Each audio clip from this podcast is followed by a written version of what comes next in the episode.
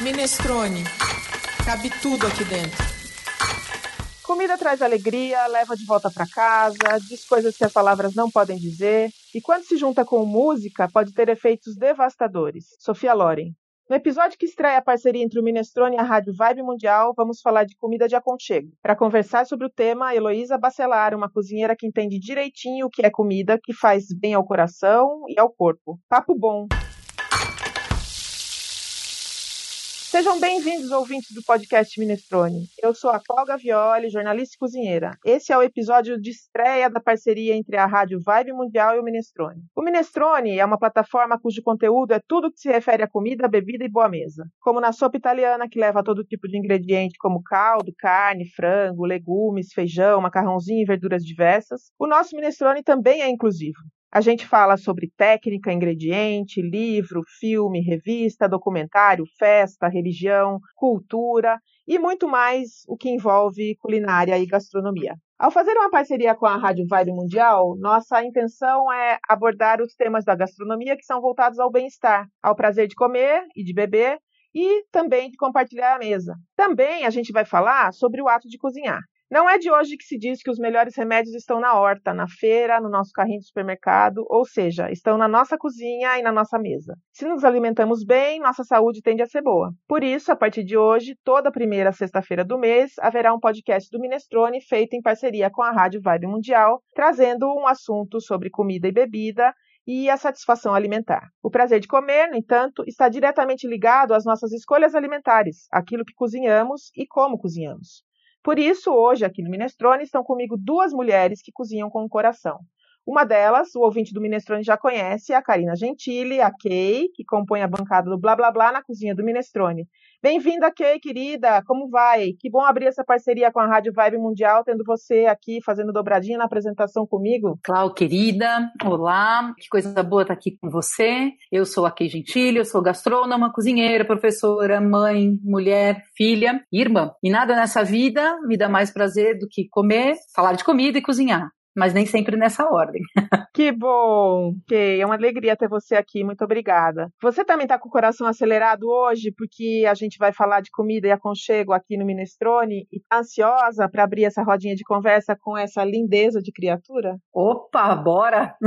coração a meu, vamos lá. A nossa convidada de hoje é a Heloísa Bacelar, que dispensaria apresentações, mas eu nunca perderia a chance de apresentá-la como a chefe de cozinha, a cozinheira, a escritora, a pessoa que ama contar histórias para ensinar as outras a cozinhar, a inspiradora Elo Bacelar. Que alegria ter você aqui no Minestrone nesse momento de estreia, de renovação, de cara nova. Que luz você traz, Elo. Seja bem-vinda. Ah, obrigada. Que carinho, né? Vocês duas são os amores e me sinto bem privilegiada, vai, muito honrada de estar participando aqui desse programa. É muito bom estar aqui com vocês e falando de um tema tão gostoso e que a gente compartilha, né, esse amor por esse tema. Isso é muito gostoso. Obrigada, Elo. Elo, é uma alegria para nós a gente poder conversar com você sobre comida. Aqui na condição do podcast Minestrone, a gente se reveza, o Fábio, a Andréia, a Karina, a Marilene e eu. Nós somos uhum. quase sempre dois apresentadores por episódio. E a Kay, quando estreou com a gente, já fazia um ano que a gente gravava podcast. Aí ela estreou gravando um episódio sobre livros de comida. Lá pelas tantas, a conversa foi para um lado em que a gente falava quais são os livros do coração. E aqueles que a gente não vive mais sem, que são orgulho pra gente. E ela citou Cozinhando para Amigos, da Heloísa Bacelar. Então, eu estou muito feliz de ter vocês duas juntas aqui comigo hoje. Que delícia! Muito bom, né? Muito bom. Aqui no Minestrone a gente ama comer e falar de comida, cozinhar e falar do que cozinha, de como cozinha, ama escrever e estudar comida, que nem vocês duas, né? Então vamos começar falando sobre o significado da comida, Elo? Bom, eu sou uma pessoa que penso em comida, penso em receita, penso em gente querida comendo o tempo inteiro, né? E transmitir esse meu carinho que eu tenho pela comida, pelo alimento, pela forma de preparar, porque eu acho que não é só tá com a comida pronta, não. Eu gosto de mostrar para a pessoa que esse processo entre você pensar no que você vai fazer, você fazer as compras do que você vai precisar para poder executar o que vai fazer, você preparar isso tudo e depois você servir e ter as pessoas ao seu redor, isso tudo é um processo, né? Quanto mais completo esse processo for, mais interessante ele é, né?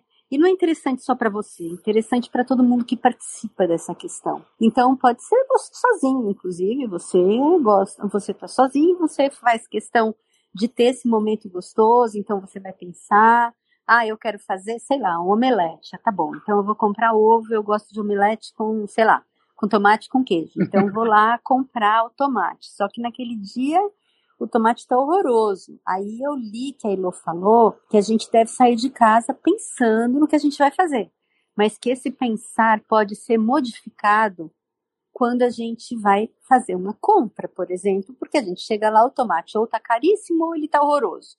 Então, de repente, eu vou falar: nossa, tem aqui um ingrediente lindo de um produtor pequeno, olha que linda essas folhinhas. Ah, eu acho que eu vou mudar, porque não tem cabimento eu comprar um ingrediente que tá feio, custando caríssimo, e tem um outro lindo de morrer, olha só que eu tô vendo que ele foi produzido num lugar pequenininho, olha que fofo, não sei o que lá, bereré. Eu compro aquilo, aí eu vou pensar, nossa, mas a Elo tinha falado para fazer assim. Mas, ó, o tomate, eu acho que então eu posso pensar em fazer daquela outra forma. Então a pessoa vai mostrando que ela já está com alguma familiaridade que ela consegue trocar, por exemplo, o tomate pelo espinafre, né? Mas o fato é o seguinte, que a pessoa vai ganhando esse essa familiaridade, essa autonomia na cozinha e quando ela conseguir servir um omelete para ela mesma, ela vai ficar super feliz porque aquilo tá gostoso. Eu sempre brinco que sempre que ficar meio se ficar meio tortinho, meio feinho, não tem problema. Para ela aquilo é muito gostoso, né? Se ele tiver gostoso é o que importa, né? E quantas vezes eu já falei pro meu marido, para as minhas meninas, ah, mas gente, hoje não ficou tão lindo. Eles, gente, mas não tem problema, né?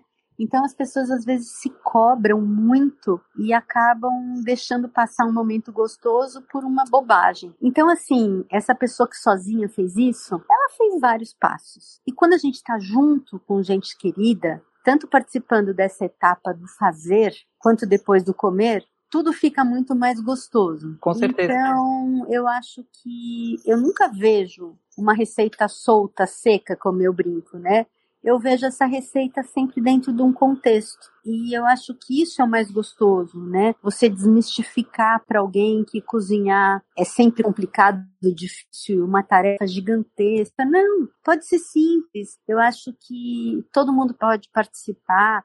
Ah, eu não gosto de cortar coisa. Tá bom, vai ter alguém ali que gosta de cortar o outro vai misturar, o outro vai pôr no forno, ah, eu não gosto de nada disso, eu vou arrumar a mesa. Então, assim, eu acho que todos estão envolvidos no momento, né? Opa. Então, eu acho que o comer, o participar, o fazer junto, o fazer as compras, tudo isso faz parte de algo maior e que termina na hora que está todo mundo comendo. Que é, na verdade, eu acho que não termina ali. Não termina, na verdade, porque quando você tem um momento gostoso, aquilo fica lá dentro, né? Uhum. E, e é essa memória gostosa que vai alimentar a gente por muito tempo, né? Então você vai falar, nossa, lembra aquele dia que eu fui na casa da Kay e ela me serviu um bolinho? Na verdade, já estava até no fim, era só umas migalhinhas com um pedacinho, mas aquilo estava tão bom. A gente tomou café gostoso, ficou conversando. Aquilo não vai sair da minha cabeça. Então, quando eu brinco que não precisava nem o bolo inteiro, podia ser só um pedaço do bolo, ou que o omelete estava tortinho, não tem problema. O que importa é isso que fica, esse carinho que passa, né? Isso é comida de acalanto. É isso aí. Eu estava aqui ouvindo, né? Embevecida com a Elo, porque a Elo é, faz parte aí da minha formação na gastronomia. Elo foi muitos anos designer e eu resolvi mudar para gastronomia em 2014 para valer. Mas eu sempre tenho uma relação com a cozinha muito complexa do cozinhar da minha mãe, que era uma figura muito difícil. Mas eu tenho muitas dessas comidas que acalmam o coração. E tem também comida em restaurante, porque não é só necessariamente realmente aquela comida feita. Às vezes você vai num restaurante, que aquele restaurante tem aquela comida que, nossa, é aquela pizza de tal lugar, é e aquilo e faz abraça, parte né? do todo. Abraça, é a família, remete a um aniversário, a um encontro. Então eu acho que esses encontros todos são muito legais. Mas quando eu casei, eu tinha 26 anos e a minha virada na cozinha, eu realmente comecei a ter prazer em cozinhar. Para mim e para o meu marido, a gente ficou ter filho, a gente ficou sem ter filho, então era um prazer cozinhar para nós dois, cozinhar para os nossos amigos. Eu gostava sempre de fazer café da manhã, então fazer brunch, com vários pãezinhos, tal. E os livros me ensinaram muito. E aí que entra o teu livro Cozinhando para Amigos, porque ele além das receitas serem incríveis, eu fiz muitas receitas do seu livro, mas ele inspirava um jeito de cozinhar que falava muito comigo, que era um jeito de cozinhar com o coração mesmo, é muito emocionante. Foi um processo, né? Então vocês Diga, acham Clau. que cozinhar é um ato de amor próprio? Também, né? Eu acho que é um amor que envolve muita coisa, né? Não é, é um amor geral, na verdade, eu acho, né? Também você faz porque você gosta, porque você quer, mas eu acho que essa pessoa que gosta como a gente gosta também tem um desprendimento muito grande. Você também gosta do que você faz, se acha gostoso e tudo mais, mas eu acho que também acaba se sentindo um pouco responsável por esse ato de alimentar. É uma responsabilidade muito grande. Eu acho que no começo do Cozinhando para Amigos, eu falo que eu acho que quem recebe tem uma responsabilidade enorme. E seja para oferecer um copo d'água, né? E Sim. você quer oferecer um copo de água fresquinha. E você quer proporcionar um momento gostoso para quem está ali do seu lado. Pode ser o cafezinho com bolo, pode ser o café da manhã, pode ser o almoço, pode ser o jantar. Então, assim, você, com todo o seu amor, com toda a sua habilidade possível, né? Que não precisa ser muito grande, compatível com o momento da vida, aquilo vai aumentando. A gente não aprende a cozinhar assim, plec, não. É um processo. Porque você vai fazer uma coisa que vai dividir com aquelas outras pessoas que estão esperando ter um momento gostoso ao redor da mesa. Isso não é só no dia de festa, né? É no dia a dia, é na vida Sim. real. E eu achei muito interessante isso que a Kay falou sobre o restaurante e tudo mais, né? Porque eu acho que existem dois tipos de momento em restaurante, né?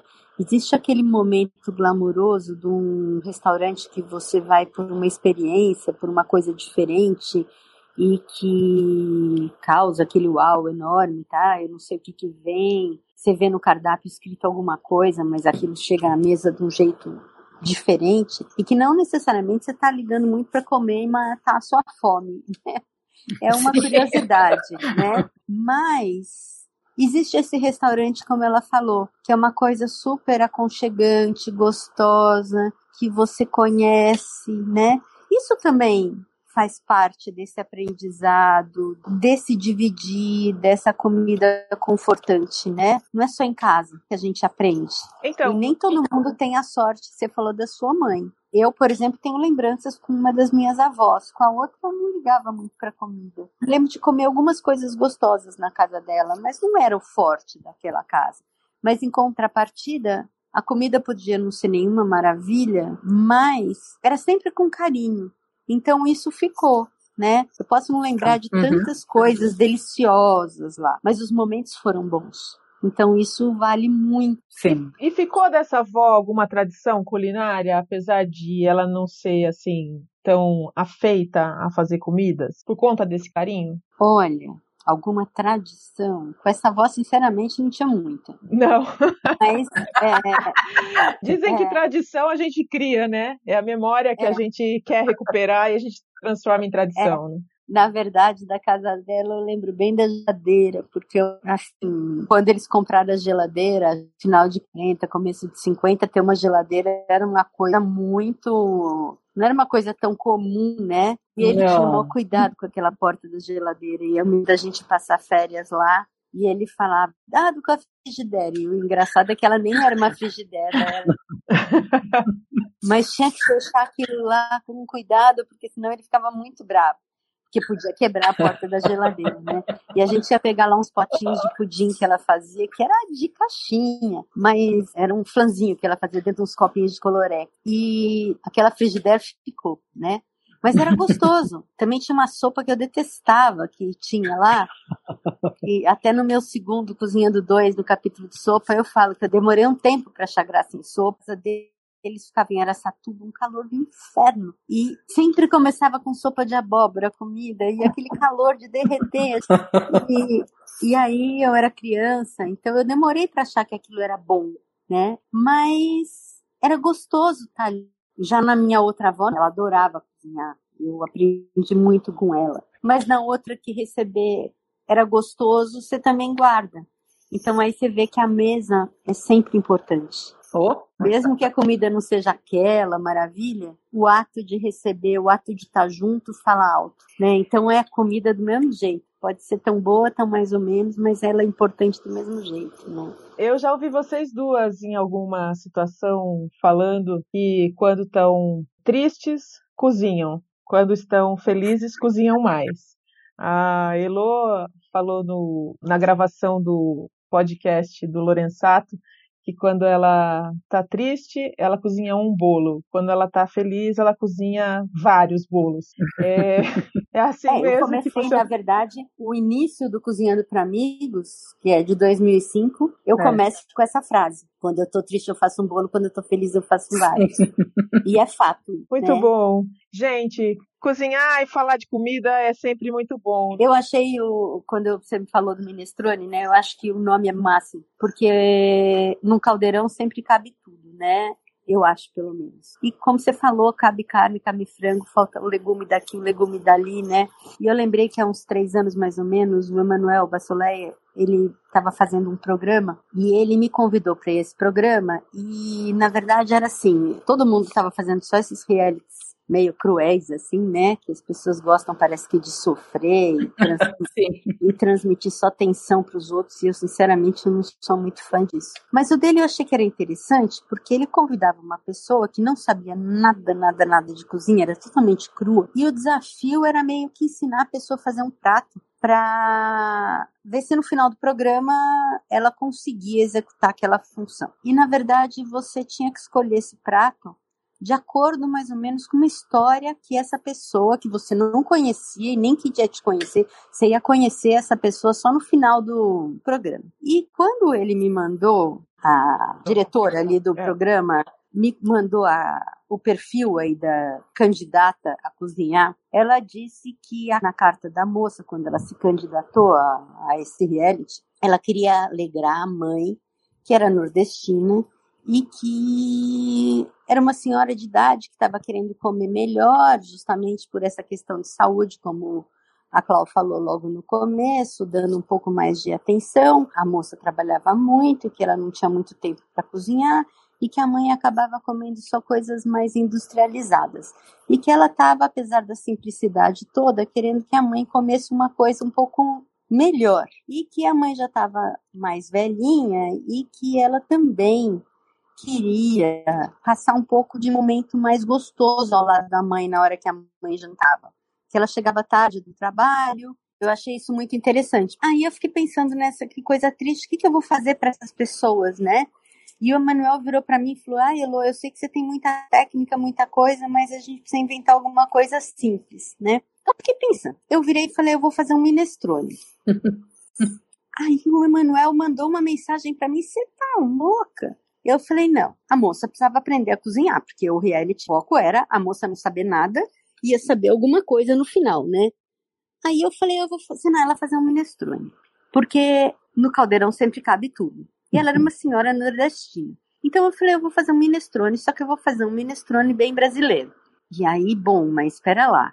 O grande segredo do minestrone é você ter cortes uniformes, as coisas cozinhem nos respectivos tempos, mas que as coisas daquela etapa, cozinhe num momento, num determinado momento, para que o resultado fique bom, blá blá blá. Então, primeiro tinha que entrar as coisas mais duras, depois as coisas mais macias. Então, tinha toda uma técnica envolvida, mas a técnica estava envolvida no objetivo do programa, né? A pessoa tinha que aprender a cozinhar. A Joana, que era a diretora ela, da, do programa, ela mandou: Elô, mas o Manuel está horrorizado, diz que é muito complicado.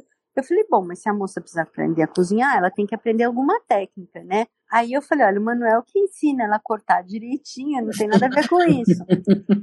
Agora, a receita é muito interessante, porque primeiro ela ia colocar inhame, ela ia colocar abóbora, ela ia colocar uma carne seca, ela ia colocar machixe, ela ia colocar chuchu, podia colocar milho. Então, assim, era um minestrone bem do meu jeito mesmo, que no final, em vez de parmesão, ela ia colocar queijo de coalho. Ia ser uma coisa aconchegante, gostosa, quentinha, porque era inverno também. Ela ia se identificar com vários ingredientes, a mãe, e a filha ia aprender uma técnica. Então eu achei que era extremamente correto. E bom, eu só sei que o Manuel ficou horrorizado. E queria que eu mudasse de receita. Eu falei para ele, eu não vou mudar. O problema é seu ensinar a moça a fazer isso tudo. Deu certo? Bom, o começo do programa foi uma tragédia, não comigo, antes, no começo, porque de manhã parece que a moça teria algumas aulas com ele e ensinar o básico, mas tudo começava ela mostrando o que ela sabia fazer. E parece que a moça queimou o arroz. E ele ficou desesperado. Falou: como que eu vou ensinar essa moça a fazer alguma coisa? Mas o fato é que de manhã eles tiveram essa prévia. Aí, na hora anterior à minha apari aparição lá no programa, ela já tinha algumas coisas e ela foi indo. O fato é que a mulher conseguiu. E ela me apresentou o prato lindo Aê. e delicioso. E falou que a mãe dela ia chorar e depois teve momento lá com a mãe e a mãe ficou encantada. Primeiro com o que a filha aprendeu, a filha mal sabia quebrar um ovo, a filha fez um prato lindo, delicioso, com tudo que a mãe gostava. Que maravilha. E o minestrone, daquele jeito, fez todo sentido para a moça, fez sentido para a mãe. A moça aprendeu várias técnicas ali, mostrando que um minestrone, que é uma coisa teoricamente simples, tem várias questões envolvidas para ele chegar no resultado final nota 10. Então eu achei muito interessante. E quando eu falei que cabia de tudo naquele caldeirão, foi exatamente o que a Clau falou. Você entra naquela questão que quando você cozinha, você cozinha para quem você gosta e com o que você tem naquele momento.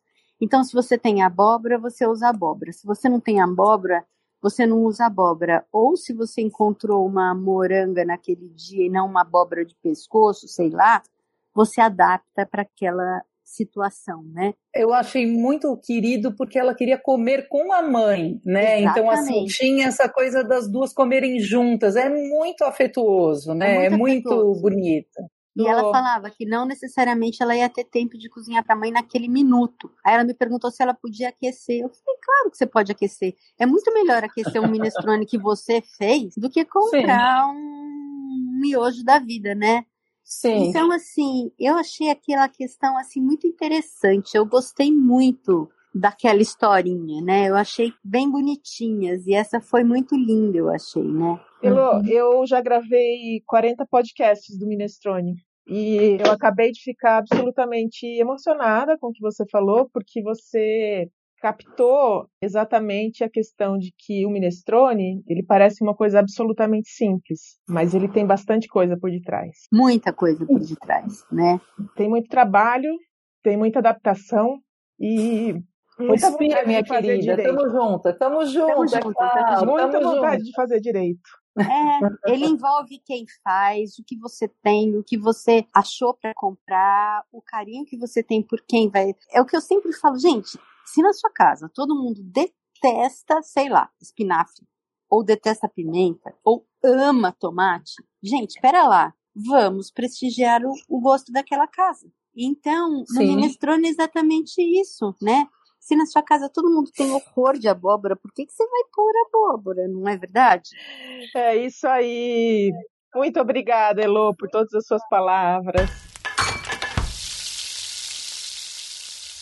Para você que está nos ouvindo, acesse a nossa plataforma na internet, minestrone.com.br. Lá você vai encontrar informações sobre os nossos outros podcasts. Se cadastre. A gente tem muito assunto para conversar sobre gastronomia. Minestrone é um site onde cabe tudo que tiver a ver com comida e bebida. A gastronomia é amplamente tratada. Acesse, você vai se surpreender. E agora, para todas as pessoas que participam do nosso podcast Minestrone, nós pedimos uma dica.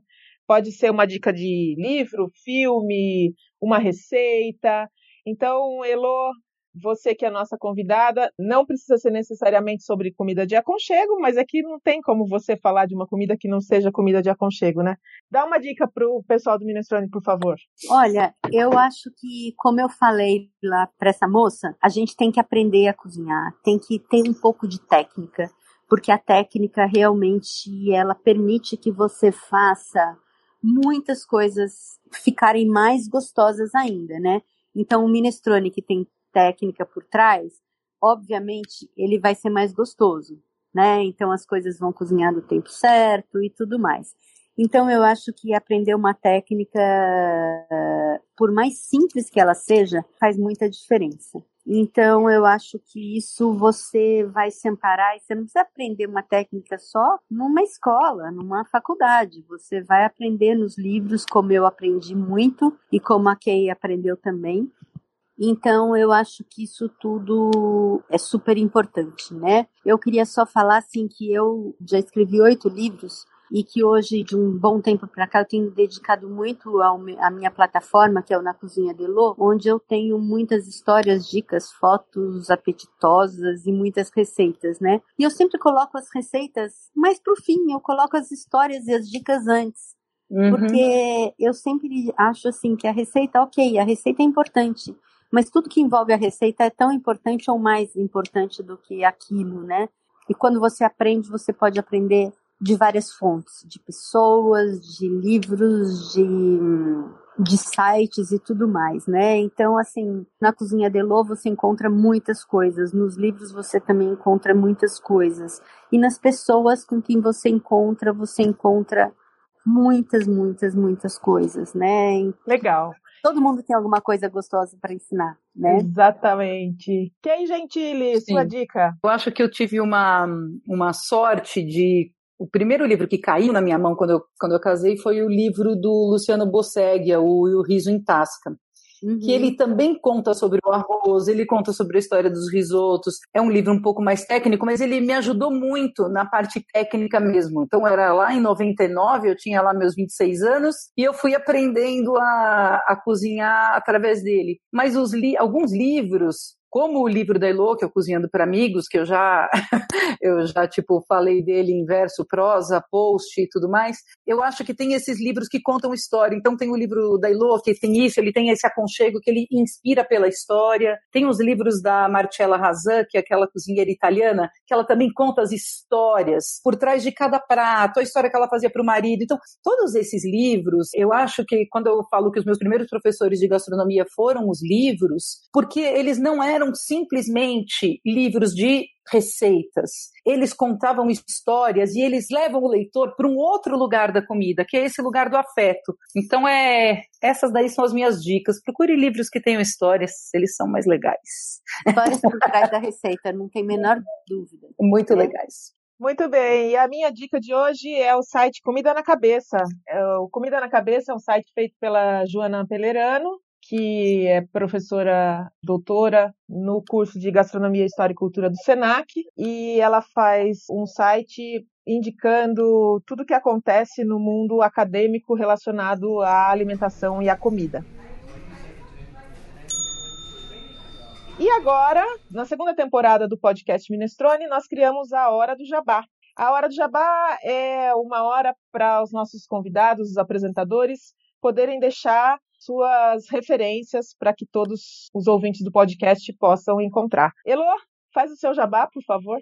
No site tem umas panquecas, uma receita de umas panquecas chinesas que eu explico direitinho e mostro o nome do filme. Acho que é Caminho de Casa, uma coisa assim. E é muito lindo porque é uma chinesinha que mora no meio de uma aldeia lá no fundo, no finzinho da China lá, e vai um professor novo para aquela aldeia. E as moças da aldeia faziam montavam as marmitas dos homens que estavam construindo a escola. Só que elas não podiam se identificar. As marmitas eram meio assim, eram misteriosas. A pessoa, o homem ia lá e pegava, né? E a chinesinha fica de olho no professor. E ela começa a caprichar nas marmitas porque ela queria conquistar o professor, né? E o filme é a coisa mais linda, é uma mensagem muito linda. Então hoje, nessa hora do jabá, em vez de dar uma dica de receita, Procura esse filme da chinesinha. Entra no site na Cozinha de Lô, procura lá panquecas chinesas e lá eu conto a história do livro e tem o nome certo, porque eu não estou me lembrando exatamente agora. A gente coloca na descrição do episódio do podcast. Kay, seu jabá. Ah, meu jabá é poxa vida. Segue lá depois de Paris. É, eu coloco receitas, conto histórias, tem muito afeto envolvido, tem muita história muito afetuosa sempre. Eu acho que os afetos moram em vários lugares. Eu acho que o afeto mora também na gente se cuidar, mora no afeto com o planeta, com as pessoas que precisam. Então, a, a depois de Paris, a gente hum, fala um pouco de tudo lá, mas tem muita receita, muito carinho, tem muita coisa legal lá. Segue depois de Paris. Muito bom. E a gente fica por aqui. Gostou do nosso podcast? Divulgue para os amigos, deixe seus comentários. Compartilhe as nossas divulgações dos episódios nas suas redes sociais. Entre lá no minestrone.com.br ou acesse a gente em todas as plataformas. A gente está no Facebook, LinkedIn, Twitter, Pinterest e no Instagram. É uma delícia receber o retorno de vocês, saber que a gente pode melhorar. Todas as mensagens são lidas e são respondidas com muito afeto. Não deixe de interagir com a gente. Muito obrigada a você que nos ouve por nos prestigiar. Agradeço também a nossa convidada queridíssima, Heloísa Bacelar. É, eu, eu sei que, você interrompeu aí a sua. Você está fora de São Paulo, mas foi muito Não feliz para a gente poder ter você aqui mesmo à distância, poder ver essa sua carinha amorosa com tanta dedicação, falou com a gente. Muito obrigada, Karina Gentili, por estar aqui comigo. Foi um grande prazer poder gravar com vocês. Espero que a gente possa, um dia, quem sabe, as três cozinhar juntos, né? Porque todo mundo ama cozinhar. Já pensou? Que delícia. Ai, que sonho! Agradeço a parceria da Rádio Vibe Mundial. O Minestrone foi muito bem acolhido aqui na rádio. Espero que essa parceria dure muito tempo e renda ótimos frutos para nós também. E principalmente para o ouvinte. No Minestrone cabe tudo. Até o próximo podcast Minestrone. Um beijo para vocês, beijo. queridas. Beijo! Muito obrigada.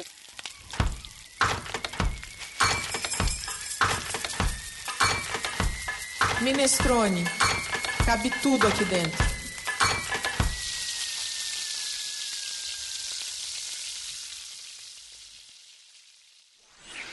Esse podcast foi editado por Domênica Mendes.